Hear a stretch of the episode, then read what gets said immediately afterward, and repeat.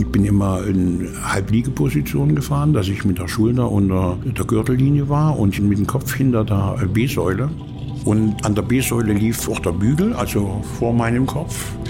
Und wenn das Auto eingeschlagen ist, ist es meistens hat sich in der Luft schon so weit gedreht, dass es auf den Dachkanten oder richtig flach auf dem Dach eingeschlagen ist. Und dann war das Knautsch zu. Ne? Da flog zwar die Frontscheibe weg, aber es hat abgepolstert. Man hatte zwar den ganzen Dreck auf dem Schoß, was da reingekommen ist und wie auch immer, aber ich habe das nur gemacht, äh, ich sag mal, einmal mit VW Bulli oder mit solchen Sachen, wo man einen äh, Kastenaufbau hat und dann hinten Ladefläche, ein relativ kurzes Führerhaus, dass es das nicht verschiebt, da habe ich dann Käfig rein und da wird der Überschlag aber auch her. Hier ist alte Schule, die goldene Ära des Automobils. Danke fürs Einschalten. Mein Name ist Carsten Arndt und ich komme übrigens aus dem schönen Bad Segeberg im Norden Deutschlands. Warum erzähle ich das jetzt? Weil diese Folge auch eine kleine Reise in meine Heimat ist, denn mein heutiger Gast ist Peter Hick. Und der ist von Beruf Stuntman gewesen. Und in dieser Funktion hat er sich lange Jahre bei den Karl-May-Festspielen in Bad Segeberg vom Pferd, vom Felsen oder der Kutsche fallen lassen. Er ist brennend über die Bühne gelaufen oder war regelmäßig in die eine oder andere Schlägerei im Saloon verwickelt. Aber nicht nur da war er unterwegs, sondern zum Beispiel auch in der Schwarzwaldklinik. Wenn da also der Jaguar der Gräfin mal wieder in den Gegenverkehr gekommen ist und sich danach x-mal überschlagen hat, dann saß Peter Hick am Steuer und hat gehofft, dass der Wagen einigermaßen hält. Das Tolle an ihm ist aber, dass er außenrum eine Wahnsinnsgeschichte zu erzählen hat, die ihr bei Interesse auch in seiner neuen Biografie Peter Hick Stuntman, Winnetou und Störtebecker nachlesen könnt, denn er ist nicht nur in der DDR aufgewachsen und eigentlich nur durch Zufall für den Film entdeckt worden, er ist nach einem missglückten Fluchtversuch auch im Gefängnis gelandet, dann vom Westen freigekauft worden, hat dieses und jenes gemacht und irgendwie ein anderes Schmerzempfinden als unser eins, habe ich das Gefühl. Eines hat er sich aber zum Glück behalten und das ist diese tiefe Stimme, mit der er mir sein Leben erzählt hat.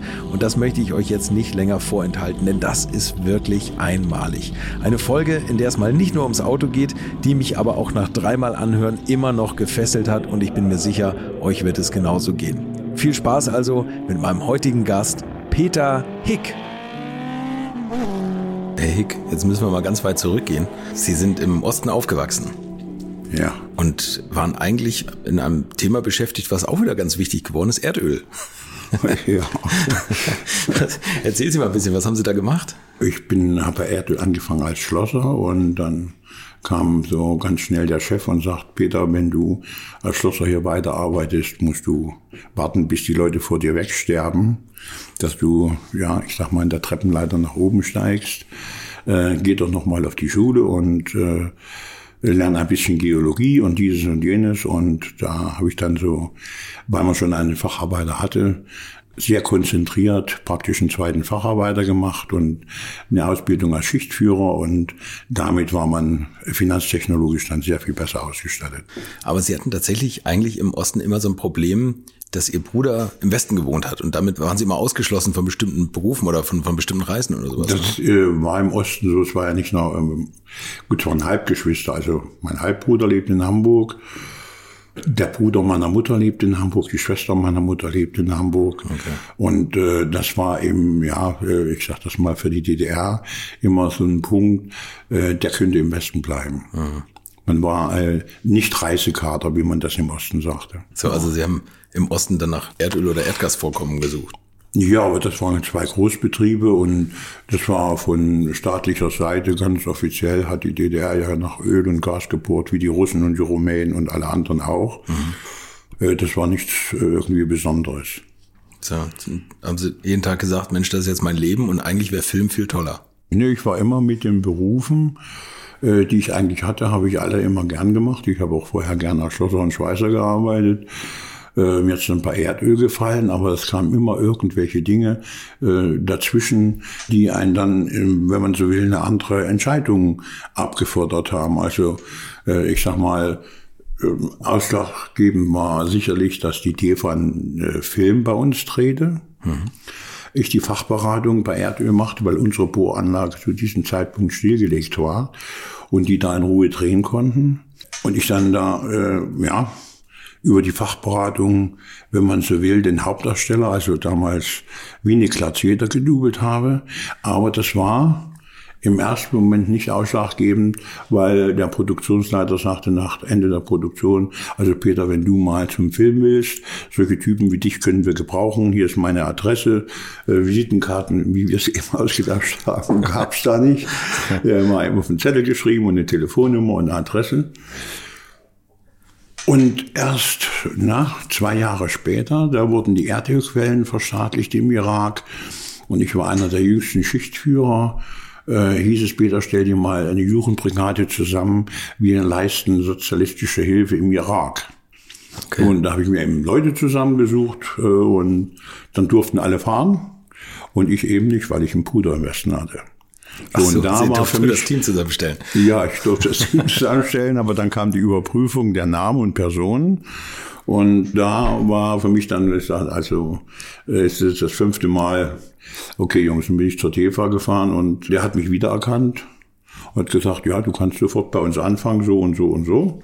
Am Wochenende geht ein Flieger nach Samarkand, da drehen wir Olzana. Und dann sag ich mir, was soll ich da machen? Ja, reiten, vom Pferd fallen und, und, und.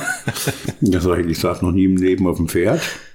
Äh, und ich bin noch in ungekündigten Arbeitsverhältnis. So, und da sagt er, ja, da warten wir zurück, du kündigst und so weiter. Und dann mache ich dich mit den äh, Standleuten bekannt, mit dem Chef und da kannst du anfangen. So, okay. Und dann bin ich, habe ich bei Erdöl gekündigt und die haben mich nicht gehen lassen, äh, haben gesagt, nee.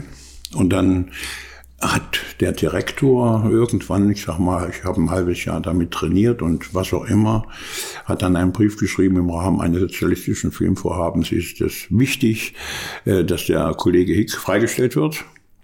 Und da durfte ich rückwirkend kündigen und habe dann bei der TV angefangen. Okay. Erzählen Sie doch mal, wie die auf Sie aufmerksam geworden sind, weil Sie haben da immer schon so waghalsige Abstiege vom Bohrturm unternommen, glaube ich. Nein, das war ja nicht, das stammt ja nicht von, von mir. Das äh, guckt man sich ja auch nur von irgendeinem Halbverrückten ab. äh, nein, die, der Weg nach unten, wenn man oben allein im Turm arbeitet, als sogenannter Turmsteiger, äh, das ist eben, ich sag mal, 27 Meter Leiter. So, und das ist die Frühstückspause halb vorbei, wenn man unten ist, weil man muss ja auch dann wieder hoch, wenn die anderen gehen sechs Meter nach oben und der andere muss eben, ich sag mal, 27 Meter nach oben. Und da sind wir, hat der Schichtführer eben unten das Bohrgestänge stehen lassen und dann ist man übers Geländer geklettert, hat die 1,50 überbrückt bis zum Bohrgestänge und dann ist man im Prinzip wie die Feuerwehr, die aus der ersten Etage kommt, an so ein Rutschrohr äh, praktisch nach unten gerutscht. Aber 27 Meter. 27 Meter. Muss man auch Bock drauf haben. Ja, gut, wie auch immer. Aber es ging eben schnell. So, und da sagte eben die Regie, äh, sag mal, Peter, wie macht ihr das? Weil im Film war eine Einstellung, äh, der Glatzeder ist da oben und arbeitet da allein und sieht dann äh, seine Freundin als Lehrerin mit einer Schulklasse auf die Bohranlage kommen. Also Aufnahme von oben und dann, ja, wie kommt der da schnell runter? Und da habe ich ihm das gesagt. Das ist zwar gegen die Arbeitsschutzvorschriften, das ist auch im Film wieder rausgeschnitten worden. Ach Quatsch. Ja, ja, weil es gegen die Arbeitsschutzvorschriften ist. Und da habe ich das gemacht. Und dann haben die gesagt, ja, du bist Winne. Ich wusste gar nicht, was das ist. Äh, selbe Jacke, selbe Schachtkappe. Und wenn du dann unten bist, dann guckst du nicht in die Kamera, sondern gehst geradeaus, da durch die Tür und verschwindest da und dann ist gut. So, und dann das kriegst du das natürlich bezahlt. Und die haben mir das bezahlt mit ich sag mal, einer Kaskade, das waren damals, war das so ein Gradmesser, ich sag mal 200 Mark Ost für einmal runterrutschen. Und das war schon bedeutsam. Und sagten, ja, wir müssten das nochmal machen. Und da habe ich was verkehrt gemacht. Und dann sagten die, nein, nein, aber wir drehen das immer zweimal zur Sicherheit und so weiter. Äh, beim zweiten Mal kam ich in so eine Spiralform. Das gefiel dem Regisseur noch besser. Können wir das nochmal haben? so, ich bezahle das natürlich nochmal. Ja, und da bin ich, ich sag mal, dreimal von dem Turm gerutscht und hatte 600 Mark verdient. Da hat eine, ich sag mal, alte Frau im Osten dafür lange gestrickt und das war ein Monatslohn eigentlich. So, okay. äh, nicht bei Erdöl, aber es war so, ich glaube so bei 560 Mark äh, war so der Durchschnittslohn damals im Osten allgemein. Ja, und dann drei, vier Tage später war wieder eine Situation, wie er nach unten auf den Bohrplatz kommen sollte. Und da äh, habe ich das immer so gemacht, ich habe ein Spielseil genommen, habe Anlauf genommen und habe mich nach draußen gependelt, dann die sechs Meter durchfallen lassen und dann stand ich eben unten auf dem Platz. so. Und da sagte dann äh, Winnie Glaseter, ja, das könnte ich glaube selber. Und da sage ich, ja, aber du musst dich durchfallen lassen, du darfst erst unten bremsen, sonst pendelst du zurück und in das ganze Eisen rein mit den Rücken. Und das würde dann etwas schmerzhaft sein. Ja, und so war es dann auch. Also dubelte ich das wieder zwei, dreimal und hatte dann jetzt, ich sag mal, 1200 verdient. Und das war natürlich dann in der neuen Berufsentscheidung schon, äh, ich sag das mal so mit ausschlaggebend, dass man sagt, ja, da verdient man auch Geld. Ja. So, und äh, den Leuten hat's gefallen und das war eben die Aussage von dem Produktionsleiter, also wenn du mal zum Film willst, dann meldest du dich bei mir. Solche Typen wie dich können wir gebrauchen. So, und dann kommen wir jetzt wieder zurück. Jahre später haben sie sich da gemeldet und mussten reiten und vom Pferd fallen. Was ja, ja, jetzt auch nicht in ihrem Leben bis jetzt vorgekommen war. Richtig. Und der damalige Chef der Kaskadeure, die Kaskadeurgruppe der DEFA war beim ersten Indianerfilm Söhne der großen Bären. Die haben sie in Jugoslawien den Film gedreht. Mhm. Und da haben sich die Kaskadeure auf das Pferd gesetzt und sind nach Italien geritten und waren alle weg. Sind geflüchtet. Die sind geflüchtet. Okay, und Kaskadeure war, ist das DDR-Wort für Stuntman Für gewesen, Stuntman, ne? genau, äh, vermied Amerikanismen. Mhm. So, und da war der französische Ausdruck Kaskadeur. Die Franzosen benutzen das ja auch, Les Cascades und so was alles mhm. und, also die Kaskadeure, so. Und, und das war Willy Zander, auch aus Bad Segeberg, mhm. jetzt. Damals Potsdam, Stahnsdorf und der war zweimal DDR-Meister im Militär gewesen. Und zu denen haben sie gesagt, Herr Zander, Sie bauen mal eine neue Kaskadeurgruppe auf. Mit Reiten vom Pferd fallen dieses, jenes und so weiter und so fort. Und bei dem bin ich eben gelandet und er konnte hervorragend reiten. Mhm.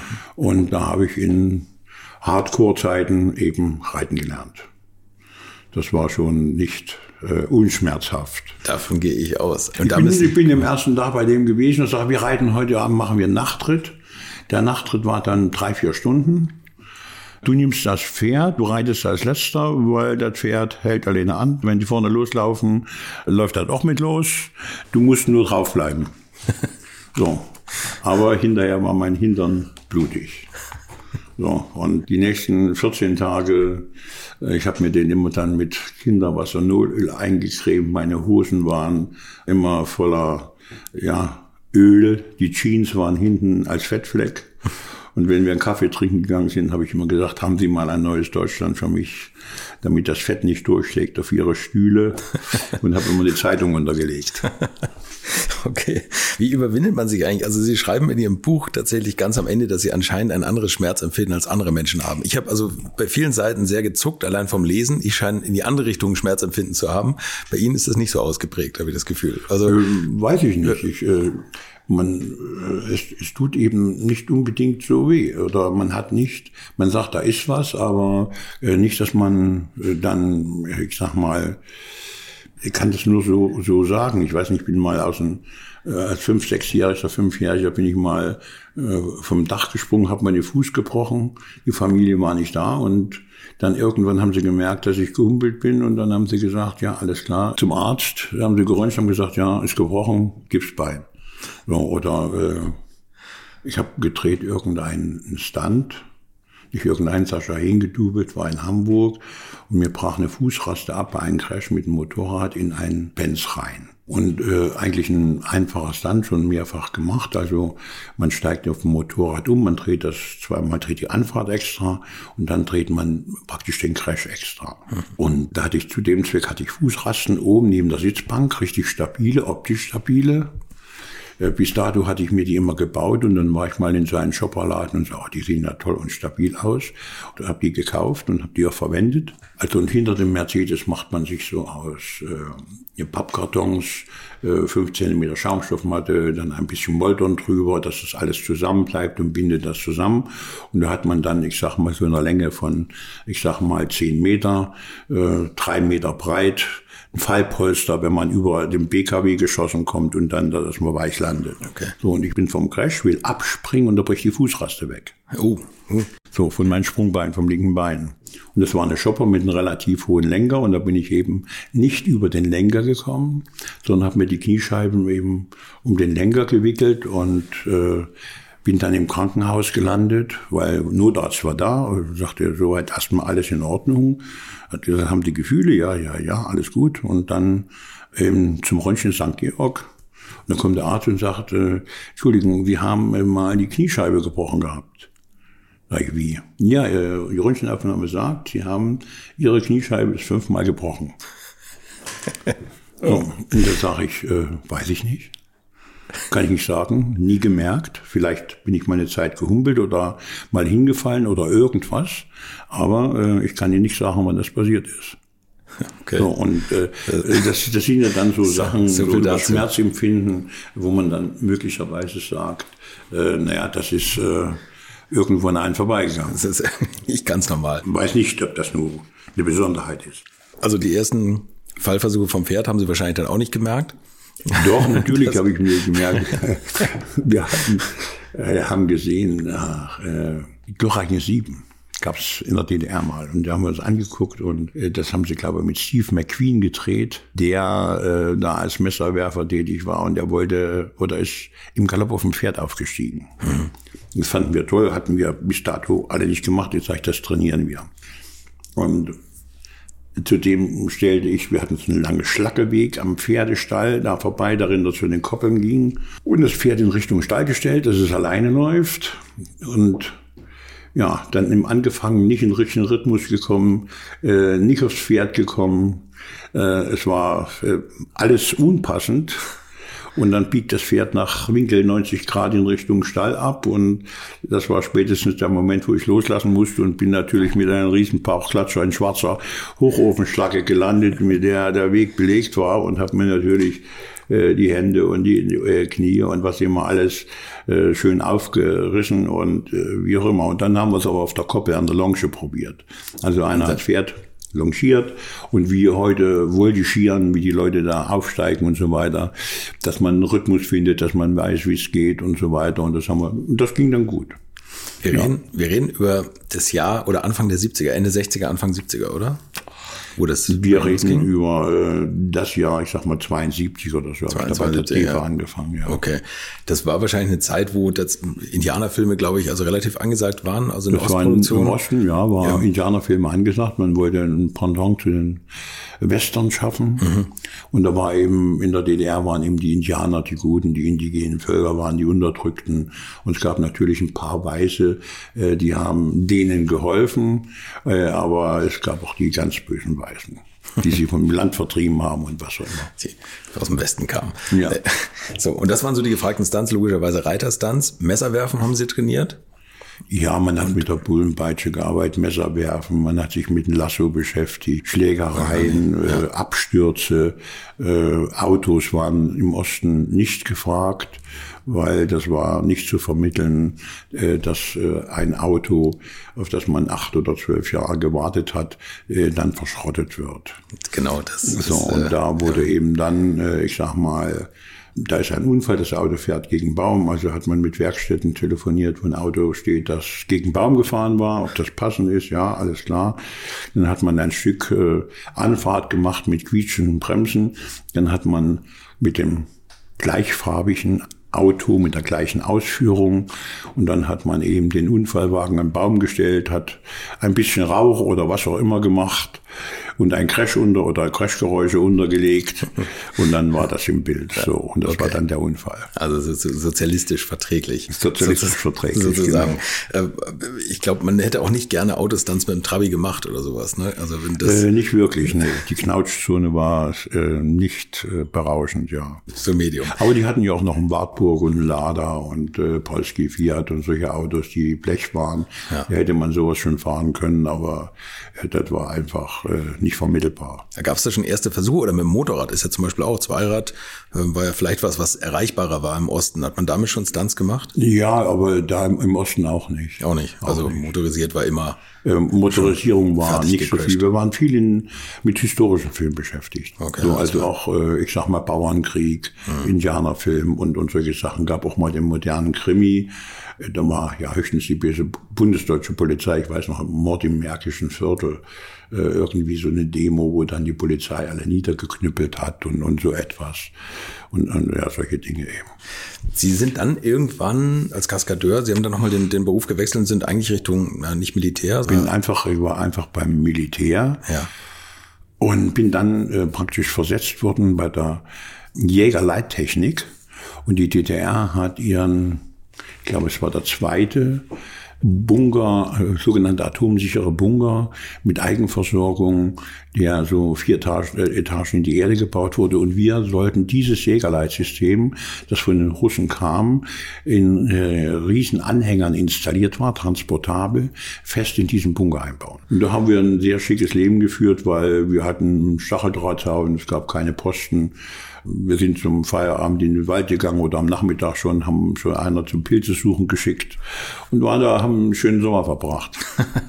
und da ist da Ihr Gedanke gereift, in den Westen zu flüchten? Oder ist das? Nee, das hat sich so aufgestaut über die Jahre, dass eben äh, es immer wieder eskalierte. War auch beim Militär so. Ich äh, wollte zur See fahren, habe mich mal bei in Rostock beworben äh, bei der Hochseefischerei weil ich dachte, in der Handelsmarine wirst du sowieso nicht genommen, aber Hochseefischerei, die blieben ja immer auf See, die wurden dann zwar oft zurückgeflogen mhm. und man landete irgendwo und kam eine zweite Mannschaft, die haben ja immer so große Trawler rausgeschickt und dann äh, haben wieder ein anderes Schiff, die die Ware übernommen haben und die Schiffe blieben praktisch das ganze Jahr auf See. Die kamen dann manchmal nach einem Dreivierteljahr oder anderthalb Jahren zurück, wurden dann regeneriert so, aber da dachte ich, ich habe eine Chance. Und da sagten die mir, Hick, Sie sollten erstmal was für den Staat tun, bevor der Staat in Sie Vertrauen setzt, dass Sie da. So. Und da hatte ich mich zu den äh, Fallschirmjägern gemeldet für sechs Jahre und dachte, ja, das könnte ganz spannend sein. Und dann hatte ich Einberufungsmusterung und äh, da ließ er meine Karteakte der Offizier und sagte ihm, äh, nee, dafür kommen Sie nicht in Frage. Das geht nicht, das ist moralisch nicht zu verantworten. Stellen Sie vor, Sie haben einen Bruder in Hamburg und Sie werden losgeschickt, um die Hafenanlage da zu sprengen oder irgendwas zu machen. Äh, da kommen Sie in moralische Konflikte und das Risiko gehen wir nicht ein. Aber Sie sollten sich drei Jahre verpflichten. Und da haben sie mir mehrere Sachen vorgeschlagen und damals baute die DDR das erste Verkehrsflugzeug düsenbetrieben mhm. und wurde in Dresden gebaut und da war unter anderem immer auch, äh, dass sie sagten, ja, bei der Luftwaffe als Mechaniker bei Triebwerk Zelle und da dachte ich auch, das ist vielleicht ganz spannend, wenn du deine Ausbildung hast, richtig an einen Düsenjet und äh, dann kannst du dich vielleicht, wenn du mit der Armee fertig bist, dort bewerben und dort als Mechaniker arbeiten. Und das ist eben auch nicht dazu gekommen, weil ich habe mich gemeldet nach der Grundausbildung, marschierte über den Flugplatz, und hatte meinen Spind noch nicht richtig eingeräumt und da hieß es schon Hick zum Kompaniechef. Und dann saß die auch vor meiner Kaderakte und sagte, nee, also Sie nehme ich nicht. Sie bleiben ja nicht hier. Äh, da stehe ich mit einem Bein im Gefängnis und Sie auch. Wenn Sie aus Versehen einen Schlüssel vergessen und Sie sind alle nummeriert und äh, immer das Werkzeug zu überprüfen, wenn Sie den in dem Triebwerk liegen lassen, dann kann das Sabotage sein und kann das sein äh, und und und und äh, packen Sie Ihre Sachen und gehen zurück. Und da haben sie mich dann auf die Unteroffizierschule geschickt für Radartechnik, wenn man so will. Und dachte ich, ja, ist vielleicht dann Fernsehmechaniker auch noch eine, da lernst du was, wie auch immer. Und habe das dann gemacht. So, aber so. es waren immer diese äh, Etagen dazwischen, diese Prägs, wo die Verwandtschaft im Westen im ausschlaggebend dafür war, dass sie den nächsten Schritt irgendwo, dass man den nicht machen konnte. Mhm. So, und das war eben auch dann in der Familie. Meine also die Schwester meines Bruders, die lebte im Osten, war in der Partei, was auch immer, und der hatte Silberhochzeit und sie wollte eben ihn in Hamburg besuchen. Wir hatten zu dritten Antrag gestellt, meine alte Dame, äh, meine Schwester und ich. Man kriegte dann 24 Stunden vorher Bescheid, dass man fahren darf oder nicht. Und da äh, war es eben so, meine alte Dame als Rentnerin, die durfte fahren. Mhm. Äh, meine Schwester kriegte dann draußen vor der Polizei einen Heulkrampf, weil sie nicht fahren durfte.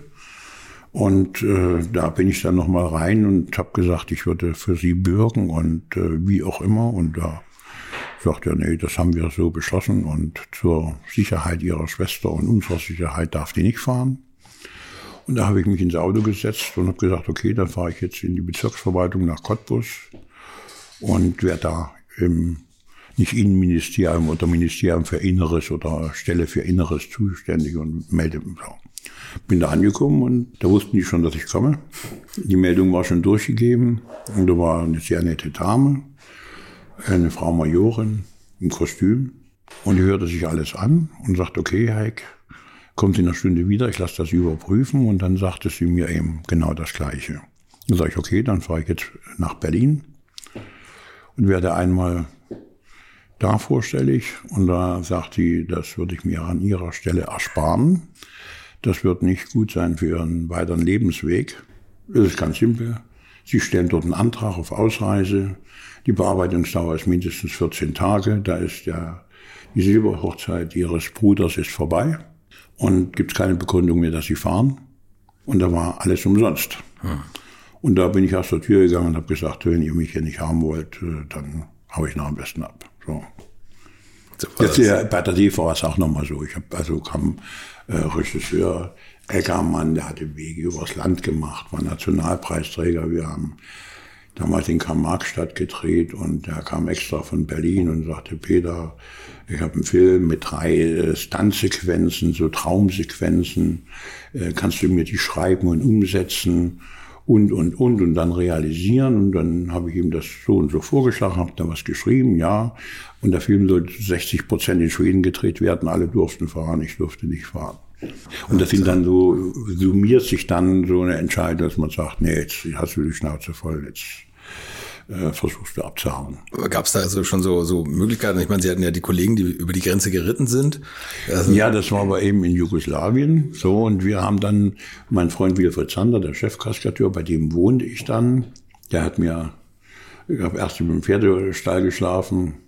Und dann war seine Freundin, die sagte, wir haben doch da noch in unserer, wir hatten so eine Art Villa, eine kleine, aber sehr schick und kann sich doch wieder ausbauen. Und da habe ich dann so ein ja, ein Apartment gehabt, äh, unten war Dusche, oben drüber großes Zimmer eine kleine Küche so. Das war sehr schick, habe ich da mir nicht zurecht gemacht und, und, und, und habe da gewohnt und die wollten beide auch in den Westen. Da haben wir eben versucht, nach Wegen zu suchen, entweder beim Drehen, also Boltenhagen, und war eben überall dann Boltenhagen, Lübecker Bucht, man konnte Lübeck nachts sehen. Ja, da fuhren abend die Panzerspähwachen mit großen Scheinwerfer auf Rampen ja. und die Streifen äh, von der NVA äh, sind mit Kalaschnikow äh, durch die Strandkörbe gegangen und haben geguckt, ob da Pärchen sind oder irgendwas, haben die alle verscheucht, wer da war. Ja. Und im Zweifelsfall ist man da auch irgendwie festgesetzt worden, nicht? So, und äh, so ging das eben weiter, dass wir immer geguckt haben, könnte man da, könnte man da, könnte man da. Und Willi wusste, da hat man, wurde ein Kanalisationssystem gebaut aus den Wiesen äh, bis in den Teldo-Kanal, also quer unter Teldo durch, unter der Stadt. Und den haben wir dann aufgerollt, den Schacht freigelegt. Und ich bin immer äh, nachts dann mit Zeitabständen und auch Tage gewartet, weil man wusste immer nicht, hat einen jemand gesehen oder ist da irgendwo was bemerkt worden habe einen Weg gesucht bis zur Grenze, also bis zum Teltow-Kanal. Der Teltow-Kanal war, ja, ich sag mal, Grenzkanal. Die eine Seite war Westen, die andere Seite war Osten. Mhm. Und habe das dann noch geschafft, aber der war dann vorn zugemauert mit Eisenbahnschienen. Und zwar äh, doppelt. war so wie eine Art Klärgrube dazwischen. Und da haben wir Sägeversuche gemacht. Wie lange brauchen wir, um eine Eisenbahnschiene zu zersägen? Und wie lange brauchen wir das? Lohnt sich das? Und können wir das machen mit einem Schweißgerät oder was auch immer? Aber oben drüber ging der Grenzstreifen und da liefen eben immer die, äh, ich sag mal, Streifen. Links und rechts waren auch Türme. Und dann kam es eben ein Ereignis, das hier wurde Grenzalarm ausgelöst und wir hatten einen Kumpel, der schlief direkt an der, hatte ein Zimmer, ein Dachgeschoss, direkt an der Grenze, da konnte man in die Grenze reingucken. Und da ähm, müssen die unten irgendwo entweder Selbstschusseinrichtungen in dieser Klärgrube gehabt haben. Ja. Jedenfalls hat äh, eine Ratte irgendwo so eine Explosion ausgelöst und dann sind die da rein und haben die tote Ratte und dann war der ganze Alarm vorbei. Aber wir haben gemerkt, da hängt noch mehr dran. Ja.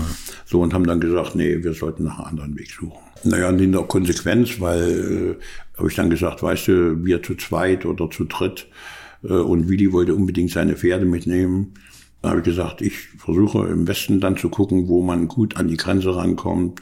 Und äh, dann versuchst du durchzubrechen und ich besorge mir die Maschinenpistole und gebe dir Feuerschutz, wie man sich das so im Film funktioniert. Ja, so war alles das, ja.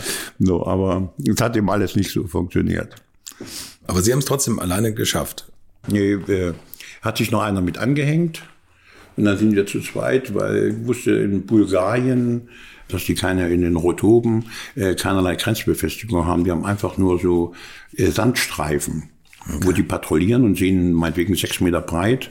Da sind eben äh, Fußspuren, ah, okay. so und dann immer mit Hund. Mhm. Das aber dann im Winter und Minen und solche Dinge haben die verlegt, weil die Rotoben sind Karstgebirge. Mhm. Also es geht immer sehr steil nach oben, wieder steil nach unten. Und dann haben die sehr oft in die Hanglagen äh, mit der Planierhaube, ich sag mal, Wege reingezogen. Mhm. Und äh, da sind die Streifenposten gelaufen. Und wenn die Minen da gehabt hätten, das war so na, mindestens 1500, 1800 Meter hoch, so Schneegebiet. Äh, wenn im Frühjahr Schneeschmelze gewesen wäre, hätten die sich ihre Minen auf ihre eigenen Sicherheitsstreifen hätten spülen lassen okay. und, und solche Dinge. Okay, ja. Und da ist man da, wenn man nicht einer Streife in die Arme lief, hatte man die Chance, eben ganz gut in den Westen zu kommen war natürlich auch die Grenze nicht so bewacht, wie sie in Berlin bewacht war oder zwischen der Bundesrepublik und der DDR und, und so etwas. Also das Risiko war da schon deutlich geringer. Und das haben Sie ja versucht? Also versucht, aber sind dann eben erwischt worden, weil wir sind gut über die Schutzstreifen gekommen weil eben es sehr gut war, weil ich sag mal, wenn hier so Hanglage ist, nicht? Mhm. Und hier ist der Schutzstreifen. Und wenn man hier abgesprungen ist, konnte man die sechs Meter in die Hanglage, die darunter war, überspringen. Und da hatte man hier keine Spuren hinterlassen. Ja. Aber äh, wir hatten, hörten immer Hubschraubergeräusche, wussten aber nicht, weil so leichte Schneetreiben war, das Wetter war da nicht gut was das zu bedeuten hat. Und dann, als sie uns festgenommen haben, wurde uns eben gesagt, aus Plovdiv, das war eine größere Stadt, die war so 80 Kilometer weg. Da sind äh, vier zu lebenslanger Haft verurteilte eben ausgebrochen und da hat man die Westgrenze nach Griechenland und äh, zur Türkei hat man zugemacht, hat zusätzliche Posten mit Hubschraubern im Hochgebirge abgesetzt. Okay. Und äh, so einen Posten sind wir in die Arme gelaufen. Wir haben dann eine Stunde mindestens gelegen das war nur noch ein Schneefeld zwischen uns und da gab es einen Berg, der war so zweieinhalbtausend, zwei sieben war hoch, der Goljam Perelik hieß der und das war so ein Orientierungsberg für uns. Und wenn man an dem vorbei war, äh, war man in Griechenland. Und das Schneefeld lag jungfräulich vor uns, es rührte sich nichts und nichts und nichts. Da haben wir gesagt, okay, geh mal los. Mhm. Weil da eigentlich auch keine Posten mehr gewesen wären. Mhm. Und wir laufen vielleicht 50 Meter und auf einmal ziehen hinter uns äh, die die Maschinenpistole durch und stehen bleiben und äh, ja, dann waren wir festgesetzt. Ja. Ja, also dann wussten Sie, jetzt dann, heißt es Gefängnis. Sind, dann sind wir äh, in ein äh, Geländewachen mit Vorhängeschloss, äh, sind wir da aus dieser Grenzstadt nach äh, Sofia gebracht worden, zur Stasi. Dort äh, wurde man behandelt eben, äh, klar, weil Zuerst hatte ich alles abgestritten. Ich bin der, der von, ich war der Anführer nach dem Motto, ja. Und also wurde ich vernommen, habe ich erst alles abgestritten. Wir hatten noch nichts dabei, was irgendwie verdächtig war. Wir haben gesagt, wir haben uns im Schneetreiben einfach verlaufen. Und äh, also da. Verdächtig wäre gewesen Kompass und irgendwelche äh, Kompasskarte, Überlebenssachen. Ja, okay. äh, und äh, ich sag mal noch äh, drei Zeugnisse und, und was ja. auch immer und, und, und. Ja, okay. Ja, sowas hatte ich, hatten wir alles nicht bei und da abgestritten und dann äh, in der Hoffnung, dass wir die Chance kriegen, äh, nochmal einen Versuch zu starten. Und äh, da sagte der aber, der Offizier, also mit Dolmetscher, hatten einen Dolmetscher, das dauerte alles ewig, bis da ein Deutscher kam, der das übersetzte, war ein Lehrer von der Oberstufe und äh, sagte dann, also Sie werden nicht mehr in Freiheit, Sie werden Ihren äh, praktisch Staatssicherheitsorganen übergeben und die entscheiden dann, was mit ihm passiert. Mhm. Und da habe ich gesagt, okay, dann möchte ich Geständnis ablegen. Also wollte versuchen abzuhauen. Ich wollte nicht auf Mitleidsbasis verleumden und dann vielleicht äh, Gerichtsprozess hätte man sowieso bekommen, dass man rauskommt äh, mit Auflagen und, und, und solche Dinge, wo man äh, beständig überwacht wird. Und das mhm. wollte ich nicht. Ich wollte klare Linie fahren, sagen, dann Ausreiseantrag an die Bundesrepublik und so weiter und so fort. Ja, und dann wurde man aber auch gleich so behandelt, wie wenn man schon abgeurteilt ist. Also es wurden einen alle persönlichen Gegenstände, die Klamotten abgenommen, es wurde ein Glatze geschoren und die Haftbedingungen waren da schon ziemlich unterirdisch in Bulgarien. Ja, und dann kam irgendwann der Staatssicherheitsdienst, so nach drei Wochen, und dann fragte der eben, wer weiß denn von ihrer Flucht? Und äh, dann sagte ich, äh, ja, mein Bruder. Und dann sagte, okay, wie heißt der? Wie wohnt der? Und als ich dann sagte, Hamburg, äh, riss er mir die Zigarette, die er mir gegeben hat, aus dem Mund. Sie, Mistschwein, drückte auf den Knopf und dann ging ich wieder in die Zelle. Es war praktisch für sie ein Fauxpas, dass der Westen äh, praktisch, weil ich hatte meinen Bruder gesagt, getroffen in Polen. Mein Bruder, der Chefmonteur im Westen war, von einer Firma, die äh, Marktführer war, Stahlkonservierungsmaschinen, der in der ganzen Welt irgendwelche Maschinen, auch viel im Ostblock und in Russland überall aufstellen konnte. Das war ja auch äh, praktisch so die Geschichte ein bisschen meiner Schwester. Der durfte überall hinfahren im Ostblock. Hm. Der hatte uns besucht im Osten. Und äh, jetzt, wenn mal dagegen Besuch, äh, dass sie mal sah, wie lebt denn ihr Bruder oder so, äh, das konnte sie nicht gucken. Okay. Und das hat sie natürlich unendlich genervt. Ja. Und den hatte ich getroffen und dass ich in dieser Zeit abhaue und wenn ich mich, äh, wenn ich mich bis dahin nicht melde, bin ich wieder gefangen genommen worden, mir ist was passiert und dann soll er bitte beim Innenministerium Anzeige ausstatten und sagen, das und das ist passiert mhm. und, und, und. Und da war die DDR-Behörde sich natürlich darüber im Klar, dass der Westen schon Bescheid wusste, bevor sie nur alles ganz genau wussten oder wie auch immer. Und da äh, sind wir dann noch deutlich länger da geblieben. Also wir waren dann wir werden so, nach drei Wochen werden wir praktisch in die DDR wieder geschafft worden. Und das passiert dann erst nach neun Wochen. Und da waren die Haftbedingungen eben, ja, ziemlich scheiße. Das war, äh, also, eine Zelle 61 breit. Auf 50 Zentimeter konnte man, ich sag mal, stehen, war so ein Protest reingebaut und eine Strohschütte drauf lag. Und da hatte man zwei Decken, alles war verfilzt und verlaust. Essen war so schlecht. Ich habe in den neun Wochen 25 äh, Pfund abgenommen, ohne mich zu bewegen. Tag und Nacht hatte man eine Lampe im Gesicht, ein Fenster oder irgendwo eine Belüftung gab es nicht, das war der Flur.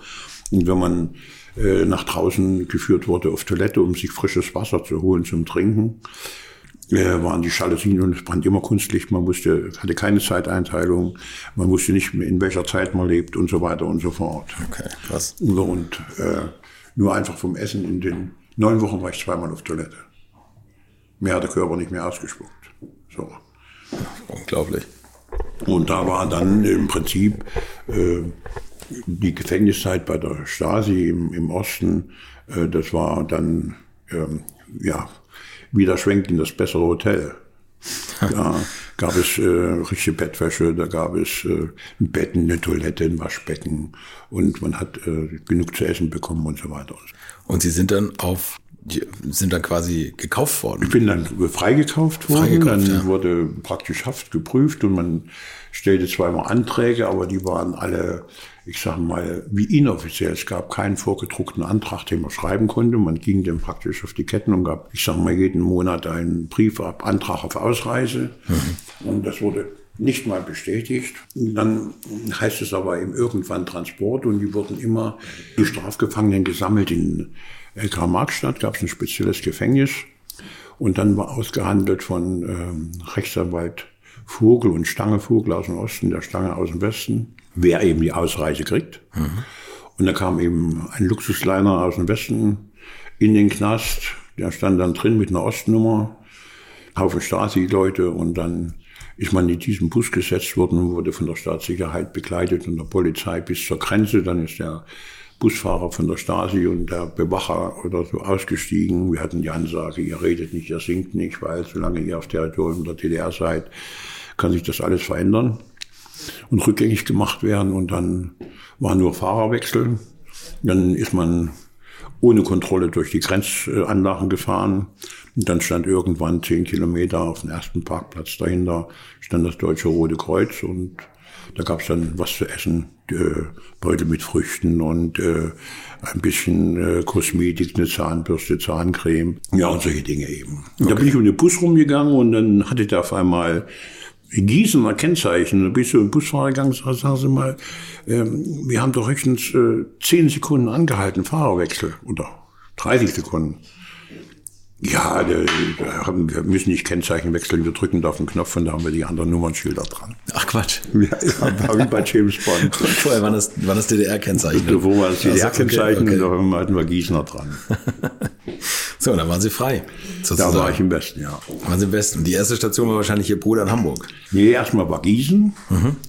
Aber da war ich nur eine Nacht und äh, da wurde man von... Äh, äh, ja, da war der amerikanische Geheimdienst und der BND. Und der BND hat, äh, zum Amerikaner bin ich gegangen, die wollten nichts wissen. Und äh, mit den BND-Menschen habe ich gefragt, ob ich denn jetzt hier mit erzählen. Und nee, das können wir auch später machen. Äh, und wenn Sie sich melden, hier haben Sie eine Adresse, dass wir Sie nicht suchen müssen, dann verabreden wir uns und so weiter. Und ähm, dann konnte ich gleich, ich habe eine Fahrkarte gekriegt und durfte nach Hamburg fahren. Haben Sie überlegt, gleich wieder zum Film zu gehen? Ja, ähm, schon, aber ich bin erstmal in Hamburg angekommen. Mein Freund Wilfried spielte schon bei Karl Äh, da standen gleich am nächsten Tag Winnetou, Willi, wie auch immer und haben guten Tag gesagt. Am nächsten oder übernächsten Tag bin ich nach Karl gefahren, äh, habe mir einen Golf gemietet, habe mir Karl angeguckt. Dann bin ich losgegangen irgendwann ins Studio Hamburg und wollte mich bewerben, hatte aber nichts als einen Haftentlassungsschein, keinerlei Unterlagen, keinerlei Papiere, keinerlei Reputation in irgendeiner Form. Dann haben die gesagt, da können wir nichts für Sie tun. Das Arbeitsamt wollte mir einen netten Schlosserbetrieb da um die Ecke, wo ich kriegte äh, sehr schnell damals eine Wohnung, bin ich da hingegangen und äh, da konnte man kein Geld verdienen. Keine Überstunden machen, nichts. Und ja. da habe ich gesagt, ich kümmere mich alleine und bin dann wieder bei Erdöl gelandet. Und habe ein Jahr bei Erdöl gearbeitet und habe mich in der Zeit, weil da auch Rhythmus gearbeitet wurde, man arbeitet meinetwegen 14 Tage, hat dann sechs Tage frei und dann konnte man sich immer gut kümmern. Mhm. Und habe dann den ersten Job gekriegt in Sirksdorf Westernstadt haben wir da so eine Vorführung gemacht. Ach, hier in, in dem Hansapark? Im Hansapark, genau. okay, also da konnten Sie Ihrem alten Beruf da wieder so ein bisschen nachgehen, zumindest. Das war übrigens 1976, oder? Das war 1976 bin ich raus, 77 im Sommer. Alles war ein Jahr bei Erdöl, ja. dann war dann der Job im Aussicht verlängert, der dann aber geplatzt ist, weil war das, was der als Management abgesprochen hatte, war falsch. Es sollten angeblich 45 Aufführung oder äh, Show äh, sein. Und dann waren es nur fünf. Oh, okay. Ja. So, und da äh, hatte ich erstmal einen Durchhänger. Und dann habe ich aber relativ schnell einen Kinofilm gekriegt, so nach drei Monaten bei Hartboom. Und dann ging das aber, äh, ich sag mal, sehr rasant nach oben. Und Hart Bohm, ja, ein ganz etablierter Regisseur, heute noch ein großer damals, Name. Ja. Und damals ja auch schon, ähm, da ja. ging es auch los mit Autostunts, oder? In nee, das Film, erste war, war, eine, war eine Anfahrgeschichte, die ich da drehte. Ein Hauptdarsteller dubelte und dann fragte der mich danach, äh, was machst du in der nächsten Zeit? Sag ich, äh, nichts, okay dann bist du verpflichtet und äh, du holst dir einmal morgen ein Drehbuch oder fragte irgendwie und jedenfalls kriegte ich ein Drehbuch und machte dann gleich alle Sachen, die in dem Film vorkamen. So, und dann kam eine kleine Serie vom NDR, äh, vier Folgen, BS-Geschichten ums Auto. Es kam jedenfalls eine Geschichte nach der anderen. Es hat sich sehr schnell rumgesprochen. Äh, dann gab es einen sehr tollen Artikel für mich in der Welt durch über die PS-Geschichten im Auto. Treten wir so mit 30 Motorrädern in Darmstadt und ich machte praktisch die Standkoordination und äh, dubelte immer nur die schwere Maschine und das andere war so, es war ein Anführer mit einer Harley und er hatte so junge Leute, die so 80 bis 100 Kubikzentimeter Maschinen fuhren, mhm. so ein ganzer Pulk und er war so nach aus feinem Haus, aber ja leicht äh, rechten Schuss äh, und und was auch immer und äh, ja, dass die Jugendlichen so ein bisschen alle vom Weg. Dann veranstaltete da zwar viel Mutproben mit Motorrädern in der Gießgrube aber sie machten eben auch Randale. So, und da war dann ein Artikel und ich weiß noch, wir treten in der Innenstadt von Darmstadt, Fußgängerzone mit 30 Motorrädern und da eben eine ganze Menge Sachen eingebaut. Da erregte irgendwie Aufsehen und da kam die Welt am Sonntag und machte einen großen Artikel von einer halben Seite und er hatte die Überschrift, ein Stuntman aus dem Osten dreht wie Hollywood oder so ähnlich.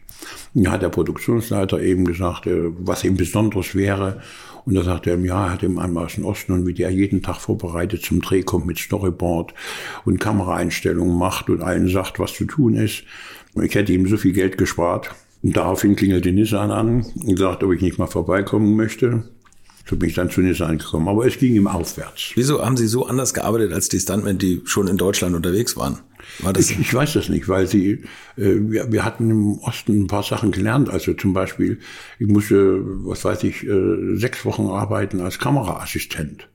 Und äh, dann fragt man eine Optik, für was die gut ist und für was das ist, was das für eine Einstellung ist, was ist ein Achssprung, äh, was sind Anschlüsse, dieses und jenes. Und dazu hat sich im Westen eigentlich, äh, hat sich, dafür hat sich im Westen keiner mit den Standleuten Zeit genommen. So, und als ich kam, die hatten auch kein Equipment. Die hatten ein paar Polster, ich habe mir dann meine ersten, damals gab es ja auch noch nicht so für Rollerblades und so was alles, diese ganzen Plastikgeschichten, die es heute gab. Mhm. So habe mir die dann aus äh, Glasfasermatte, so und da habe ich mir Schienbeinschützer und Ellbogenschützer und alles eben, äh, ich sag mal, geformt äh, und und und gemacht und äh, die selber gebaut, dass man eben verletzungsfrei, dann hat man sich für viele Sachen interessiert, äh, so dass man, ich sag mal, auf einen Stand irgendwo kommt, wie macht ich sag das mal, äh, als ich in den Westen kam, äh, die haben keine Autoüberschläge gefahren. Da haben die sich Franzosen geholt, Engländer geholt äh, und die haben das dann gemacht. So, aber, und in Deutschland nicht.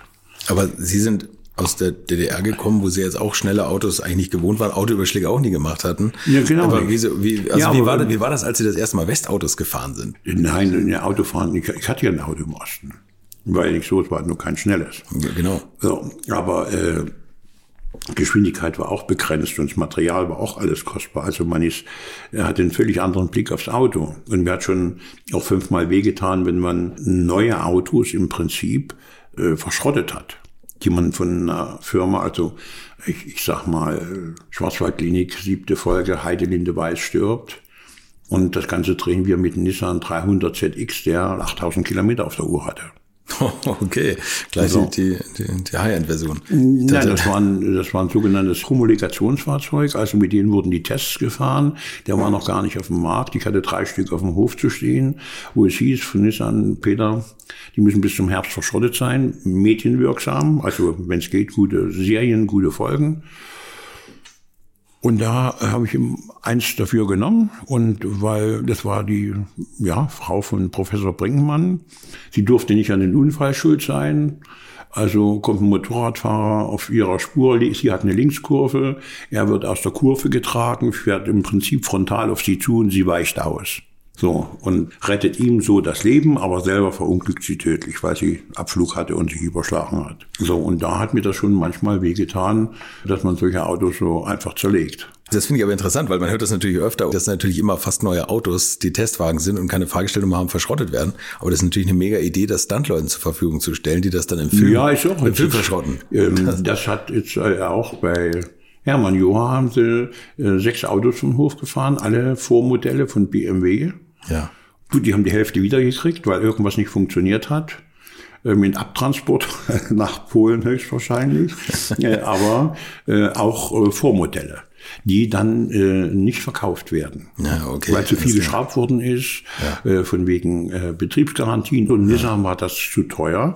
Die haben praktisch diese Autos dann im Normalfall unter die Schrottpresse gefahren, haben vorher Rahmen und Motornummer rausgeschnitten. Haben den Pressvorgang fotografiert und haben im Prinzip in der Zigarrenkiste das Auto transporttechnologisch nach Japan zurückgeschafft. so sind dadurch Zollgeschichten entgangen und, äh, und so weiter und so fort. Und da haben die gesagt eben, okay, bevor der in die Presse geht, einmal von Film äh, einsetzen. Was ja eigentlich ganz schlau ist, weil man hat dann gleich dieses Product Placement, wird ja heute auch schon wieder nicht mehr gehen. Ne? Da geht es ja, ja, auch wieder nur Stress. ist schwierig ne? geworden, höchstens noch beim Kinofilm, glaube ich. Aber. Ja, das stimmt. Oder steht oben links Dauerwerbesendung. Genau. Bei Hark Boom hatten sie auch so eine, so eine Geschichte, wo sie auf dem Motorrad saßen und wo es da ein bisschen Stress mit ihm gab, weil er immer mehr gefordert hat, glaube ich, oder? In dem ersten Film. Nee, das war nicht Hackbogen. Okay, ja. Ich hatte mal mit dem Motorrad einen, nur einmal Stress. Das war mit äh, einem Kinofilm in Berlin mit Isabella Gianni, äh, mit einer Sechszylinder Honda, wo da äh, war ein polnischer Regisseur, Zulaski hieß der, und der sollte schneller und schneller sein, aber äh, das war das ja, genau. Ja. War auch für mich kein Problem, weil ich war damals dann so weit etabliert, dass ich sagen konnte. Und da gab es noch einen deutschen Produktionsleiter und der französische Produktionsleiter war auch auf meiner Seite, weil der Regisseur war abgedreht. Ja, und Sie mussten nicht nur nicht nur die gefährlichen Autoszenen dubeln, sondern auch die Bettszenen, glaube ich. Ne? Das hat er Nein, das, deswegen haben wir uns überworfen. Also das war so eine etwas äh, ja für mich hässliche Geschichte äh, dass äh, sie ist mit ihrem Mann nicht einverstanden, hat irgendwo in der U-Bahn eine Schleimgeburt und äh, baut sich dann aus dieser Schleimgeburt einen Mann zusammen und in der Endkonsequenz, als der Mann fertig ist, hat sie ihren Ehemann nochmal nachgebaut. Hm. So. Und die zwei Männer machen einen Endfight, wer dann übrig bleibt und was auch immer. Und ähm, aber da war dann schon zur Hälfte Mann und die andere Hälfte noch Schleimgeburt und dann hat der Regisseur beschlossen, dass ich doch, äh, ach, und er beglückt sie eben, sie ist im Bad und äh, von hinten und wir haben mit ihr gesprochen, ja, das macht sie mit mir. Und ich komme äh, beim Italiener zum Essen und dann sagt es Peter, äh, du hast äh, Sex mit Isabel. Ist damit einverstanden. Ich habe gesagt, nee, irgendwie verwechselt ihr den Beruf, das werde ich nicht machen. Und da war ich eben bei ihm durch, was okay. ich, weil ich mich nicht der Kunst geopfert okay. habe. Also, was man da erlebt. Wie ist denn das sonst eigentlich, wenn Sie da zum, zum Film kommen? Ich meine, Sie haben ja wirklich Wahnsinnsnamen gedubelt. Ähm, lernt man die alle kennen oder spricht man mit denen? Übt man da noch so die Bewegung von denen oder ist es einfach nur, man kommt hin, setzt sich ins Auto, macht seinen Stunt und geht wieder? Nein, sie ist auch äh, in vielen Fragen. Einmal hat mich äh, meine Frau, ich äh, musste im fünften Stock oder irgendwo in so eine Fassadenkletterei steigt Günter Fitzmann. So, und er klettert eben von einem Balkon, läuft dann über einen Sims am Haus, so wie das in äh, Hamburg in, na, ich sag mal, Eppendorf, die Villen, äh, Rote Baumchaussee und ja. äh, so in der Richtung, wie sie da stehen. Und Mittelweg. Und äh, dann klettert er auf den anderen Balkon, rutscht dazwischen mal ab und dieses und jenes, aber hält sich am Geländer fest und kommt im Heil an. Und da sagte meine Frau, nee, das, du, du bist nicht Günter Fitzmann, du bist Peter Hecht, du läufst darüber und äh, Günter Fitzmann bewegt sich nicht so. Der hat da ein bisschen mehr die Hosen voll und ist unsicherer. Naja, und solche Korrekturen, aber die Regie hat es nicht, aber meine Frau, und da habe ich sie eben anders gemacht. Und das macht man natürlich auch, aber das sind die körperlichen Geschichten oder man fällt aus dem Fenster oder über den Balkon oder was auch immer. Äh, bei den Autogeschichten ist das immer relativ einfach, weil ähm, die Scheiben werden äh, verdunkelt, man sieht nicht, wer drin sitzt. Das ist äh, schon dann, wenn man weiß, wie alles geht und bereitet sich vor, hat auch immer noch natürlich zwei, drei Leute mit, die einen in der Vorbereitung helfen. Und äh, ja. Okay. Wir waren vorhin beim ersten Überschlag, wo Sie gefragt wurden, machst du auch Überschläge? Und Sie gesagt haben, klar mache ich das. Da haben Sie es aber noch nie gemacht vorher, oder? Doch probiert. Ah, tatsächlich. Also ich habe ich hab das dann schon probiert, hatte okay. aber natürlich noch nicht technisch äh, mir da Ausrüstung und sowas alles, hatte mir aus Holz eine Rampe gebaut, hatte mir eine Schrottkarre besorgt und äh, Bügel reingebaut und dieses und jenes. Und das habe ich dann äh, ganz schnell dann, ähm, und da kam aus Berlin ein Anruf, äh, wo ich mit den Kollegen der Pyrotechnik machte, äh, eben beschäftigt war und sagt, Peter, äh, kannst du das machen? Äh, da ist kurzfristig jemand, der kann nicht, äh, wollten es Wochen Ausländer haben und so weiter. Mhm. Und da sage ich, ja klar, ja, dann komm sofort her und fahr den Autoüberschlag. Ja, und da bin ich nach Berlin gefahren und habe den Autoüberschlag gefahren mit dem Mercedes. Und das hat sich natürlich auch in der Branche äh, spricht sich das dann relativ schnell rum. So, und dann wollen die Produktionen immer solche Leute wieder haben, die es schon gemacht haben. Mhm. Da geht es nicht, wir haben halt die beste Anzeige im, im Kais oder äh, wo auch immer im Film ABC, was es damals noch gab und was auch immer, sondern die Produktion weiß, sie läuft ja wieder auseinander. Bei uns hat der und der das gemacht und das hat gut funktioniert. Mhm. So, und dann kommt da ein Auftrag nach dem anderen. Ist ja auch ein irres Geld eigentlich. Ne? Also damals, ja, wenn man noch so auf, auf Celluloid dreht und so, also ja. da kostet ja jede Sekunde richtig Geld. Und dann hatten Sie natürlich immer noch die Erfahrung, ähm, die, selber die, die, das Ganze zu inszenieren. Ne? Also mit dem, was Sie eben schon gesagt haben, wie Sie es im, im Osten gelernt haben. Das ist wahrscheinlich ja, ja, klar. ein großes Fund gewesen. Wenn ne? Klaus-Peter Witt ja viele Serien gedreht hat, der hat dann ähm, gesagt, so, Kommando hat Peter, hat sich seinen Regiestuhl genommen, hat sich nach hinten versetzt und ich habe die Kameras gestellt und habe gesagt, wo was geschnitten wird, wo was gemacht wird. Und dann bin ich am nächsten Morgen in den Keller gegangen vom Hotel und habe mit der Cutterin oder dem Cutter eben den Grobschnitt für ihn gemacht. Mhm. So, weil da auch eine Kamera dazwischen lief, meinetwegen in Slow Motion oder wo nochmal die Kamera zurücksprang in der Situation, damit sich das dann verlängert. Und dann bin ich nach Hause gefahren, ja. So, aber das war schon, oder Second Unit. Äh, das Team hat bei Fall für zwei irgendwas gedreht und wir haben Autounfall in Verfolgung gedreht. So, und da hatte man eben das Sagen und war auch dafür verantwortlich und hatte zwei, drei Kameras mindestens und hat dann natürlich die finanztechnologisch attraktiven Stunts hat man dann selber gemacht, weil warum soll man, äh, ich sag mal, 10 oder 20.000 Mark verschenken an einen Kollegen, weil den sollten, äh, sollte man ja äh, natürlich auch ordentlich bezahlen, aber da sagte, nee, da hast du x-mal gemacht und machst du selber. Machst du selber. Kannten Sie sowas wie Angst eigentlich vor den Stunts oder, oder gab es so Situationen, die für Sie besonders heikel immer waren? Äh, nee, äh, es war Respekt. Man wusste, dass wenn was nicht funktioniert, es wehtun kann. Aber da mir nie ernsthaft äh, was passiert ist und ich auch nichts machen würde, äh, wo ich sage, äh, da steigt, ich sag mal, das Risiko auf über fünf Prozent an, äh, würde ich nicht gemacht haben, für kein Geld der Welt. Also waren Sie sich tatsächlich immer so sicher, dass nichts passiert? Ich hätte gedacht, Richtig, damals ich hab, es gab Materialfehler ah. oder beim Drehen sind Sachen entstanden. Also ich habe einen Autoüberschlag in der Schwarzwaldlinie gefahren, relativ schnell, so mit 130 Stundenkilometer bergab in die Wiese rein. Und komme an und die zwei Kollegen, die da waren und vorbereitet hatten, sagen, Peter, der Sitz ist nicht gekommen. Ich kriegte immer von Rocaro. Dann hatte ich hatte eine Firma, die mir Hosenträgergurte lieferte, Uwex lieferte Helme und Recaro lieferte eben äh, stabilisierte und versteifte Sitze. Mhm. So, und da war keiner gekommen. Und da habe ich telefoniert Sag ich, Peter, ja, wir hatten, äh, was weiß ich, Deutsche Meisterschaft oder Formel 2, da ist ein Sitz gebrochen, so einen wie du kriegst, und hat dem Fahrer sich in die Niere hinten reingebohrt, so, und hat die praktisch rausgelöst, und deswegen hast du, kriegst du den Sitz nicht. Wir müssen mir etwas anderes einfallen lassen. Und da bin ich mit dem Seriensitz gefahren, von Ford, habe versucht, ihn zu verspannen und zu stabilisieren. Aber der ist beim ersten Einschlag mindestens fünfmal auseinandergebröselt. Und dadurch haben auch der Sechs-Punkte-Hosenträgergurt keine Wirkung mehr gehabt. Denn gut, nach vorne kam ich nicht, aber ich flog mit dem Helm gegen die Kameraaufhängung. Die war zwar gepolstert, aber es hat den Helm voll durchgeschlagen. Also hatte ich richtig den Bruch, die Bruchstelle an der Seite. Und da weiß man natürlich, dass das weh tut dann. Äh, und man hatte ein Hämatom auf der Schulter und was auch immer, aber nicht so, dass man jetzt schwer verletzt da aus dem Auto gestiegen ist oder sowas. Das war es nicht. Und da waren mal, wir haben mal, ich weiß nicht, waren Krimi, die hatten die Elbbrücken gesperrt. Und standen so 50 Autos und wir hatten einen Geldtransporter überfallen und ich war allein im Auto und mit einem anderen und war praktisch auf der Flucht und merkte, da vorne ist Polizeikontrolle. Und da hieß es eben, okay, auf Kommando überholst du die ganzen Autos und brichst da durch. Und das funktionierte natürlich nicht, weil, ich sag mal, da schwangen zwei Polizisten zur Seite, dann einmal ähm, die äh, Schranke, wo sie so Aufstellgitter rot-weiß hingestellt hatten. Dann stand Polizei in Peterwagen quer und dann hatte ich noch drei Schrottfahrzeuge aufgestellt, in die ich dann gecrasht bin, wo ich dann festgenommen worden bin.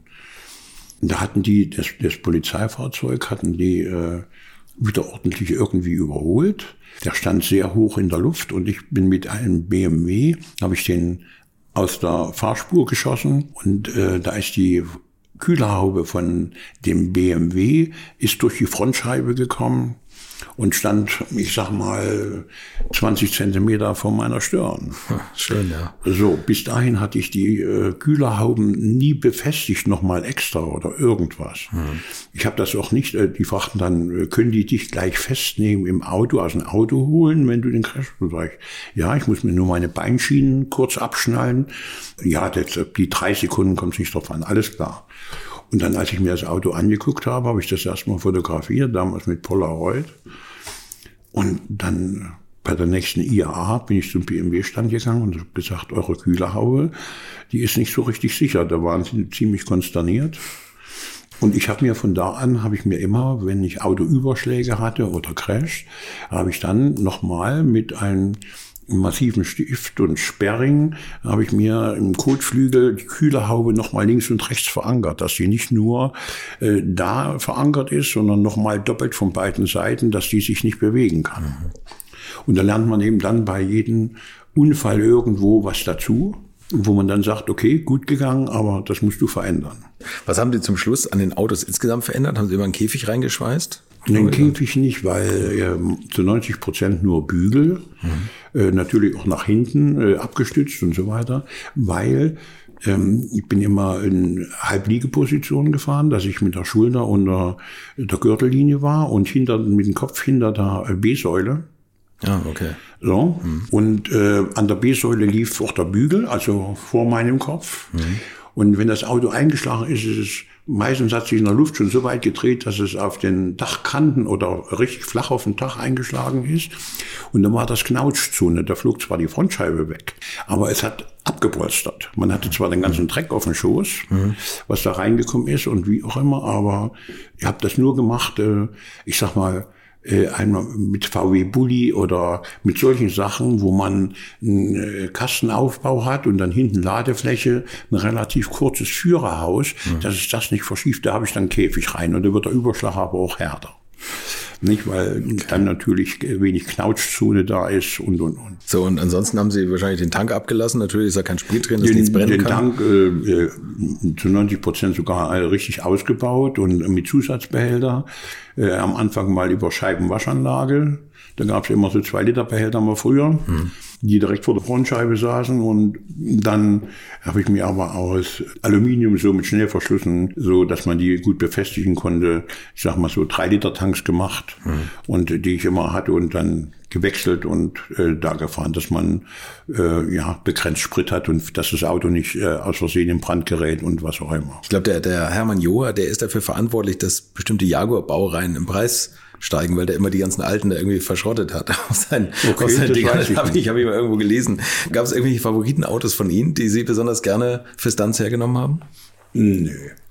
Eigentlich nicht. Also, okay, Sie haben also alles geschrottet. Gab es Autos, wo Sie sich geweigert haben? Also hätten Sie so eine, so eine Ente, so eine alte, die ja doch relativ weich ist? Ähm, oder? Nee, kam nicht auf mich zu. Also mit einer Ente habe ich ich glaube, ich bin nicht im Film ein einziges Mal mit einem Ende gefahren. Ich glaube, das billigste Modell war ein Käfer oder so. okay, na, der rollt ja ganz gut ab eigentlich. So, der, der musste irgendwo in einen Kieshaufen landen oder sowas. Okay. So, und das war, äh, ja, nicht so spektakulär. Was war der spektakulärste Stand, an den Sie sich so erinnern können? Im, im Auto jetzt speziell? Oh, spektakulär waren eine ganze Menge, weil, was weiß ich, Eingangssequenz von Erbe der Guldenburgs, äh, ja, Graf verunglückt eben auch mit dem Jaguar im Gegenverkehr und hebt eben ab und äh, das war schon äh, richtig schnell und mit Explosionen, wie er durch einen Steinhaufen ähm, marschiert und hat sich drei, vier Mal mindestens überschlagen und das sah schon gut aus, solche Sachen. Gab es so Stunts, wo Sie unzufrieden waren mit sich und wo Sie gesagt haben, das müssen wir jetzt normal machen und nochmal ein Auto schrotten? Nee, das hat eigentlich immer. Ich habe äh, dann mal irgendwo, da hatte ich Probleme. Ich habe äh, als erster versucht, mir äh, eine Fernsteuerung zu bauen. Weil das war auch in der Schwarzwaldklinik, äh, wollten sie einen Stunt haben, den ein Schauspieler, der einen Stuntman spielt, ja, im Anlauf nimmt und der kommt nicht aus dem Auto, verhakt sich an der Fensterkurbel und hebt dann ab, bleibt im Auto, kommt nicht raus und landet dann, ich sag mal, 30 Meter tiefer in einer Steingrube. Und äh, da wäre, also so wie der Wagen dann noch gefallen ist oder geflogen ist, ist toll geflogen und landete auf einem Felsbrocken und der Felsbrocken war so viereckig ungefähr, so ich sag mal 60 mal 60 oder so. Und genau unter dem Fahrersitz. Und der Fahrersitz war so ein Stückchen unter der Decke weil der wie festgenagelt der Trafo einschlug. Also okay. der, wenn keiner aus dem Auto rauskommt. So und dann äh, hat man auch noch so drei andere Sachen, dass man mit Umlenkrollen arbeitet. Also man setzt vorne einen Erdanker an, äh, was weiß ich, an, an einer äh, Steinbruch und da äh, setzt eine Umlenkrolle in das Betonfundament, die richtig hält. Und dann stellt man, fährt man das Auto zurück, stabilisiert und fixiert das Lenkrad Beim Zurückfahren schon, da wo der Wagen ist, fährt er wieder nach vorn und dann kriegt er unten eine Zugleine oder eine Zugöse wie ein Segelflugzeug. So. Okay. Und dann hängt man das, äh, das Stahlseil ein, führt das bis vorne zum Abschuss und dann mit dem Geländewagen Allrad rein, hinten nochmal eingeschert, dass die Geschwindigkeit sich verdoppelt. So, und dann fährt man an und dann richtig mit Power und natürlich einen, einen starken Geländewagen, mindestens drei Liter oder irgend sowas. Und dann kommt das Auto mit 50, 60 Stundenkilometer eben aus dem Steinbruch oben rüber geschossen. Da klingt sich, wenn der dann praktisch über dem Fundament ist und, und die Öse offen ist, klingt sich das Seil ja aus. Und dann fliegt er los. Und dann fliegt er so. Ja. Und da ist auch kein Risiko dabei. Ja klar, da sitzt ja keiner drin. Sitzt ne? keiner drin. Okay. Da setzt man Dummy rein und ja. da ist gut. Was ist so das, das weiteste, was Sie mal im Auto selber geflogen sind, wo man noch drin sitzt? Na, ich glaube so 60, 70, 60 Meter ungefähr. Im Auto oder im Motorrad? Im Auto. 60 Meter? Ja. Gott. Ja, gut ins Wasser. Das war, ja, ja. glaube beim Landarzt, so mit gut 100 Stundenkilometer, hat einer ein Auto geklaut äh, vom Landarzt. War auch ein relativ neuer Volvo, Kombi. Und dann kommt ihnen in der Kurve ein LKW entgegen und da weicht ihm aus und hebt ab und fliegt ihm in die Schlei und schlägt dort eben mit einer Wasserexplosion praktisch, äh, ja nicht Explosion, weil die Wasserfontäne gab es von alleine. Der hatte so Gipfelhöhe etwa acht Meter. So, und dann äh, schön ausgewogen und äh, es ging äh, schön spitz eben äh, ins Wasser rein, Riesenfontäne und dann, Peter, kannst du sitzen bleiben? Ja. Ich hatte Tauchgerät mit dem Auto, alles, also Sauerstoff und äh, gewartet und dann eben ausgestiegen und äh, wieder nach Hause gekommen. Na, habe ich zu viel versprochen? Das war Peter Hick für heute. Wenn ihr jetzt wissen wollt, was beim Volvo überraschenderweise bei der Landung ins Wasser kaputt gegangen ist und wie man Explosionen beim Film auslöst, wie die Zusammenarbeit mit Pierre Brice bei Karl May war und wie er aus dem Nichts die Störtebecker Festspiele auf die Insel Rügen gebracht hat, dann hoffe ich, dass ihr in der nächsten Woche wieder dabei seid. Jetzt habt ihr eine Woche, um alte Ein Colt für alle Fälle Folgen anzuschauen. Macht nicht zu wilde Sachen nach und bleibt gesund. Infos, Bilder und alles Wissenswerte unter der Internetadresse www.alte-schule-podcast.de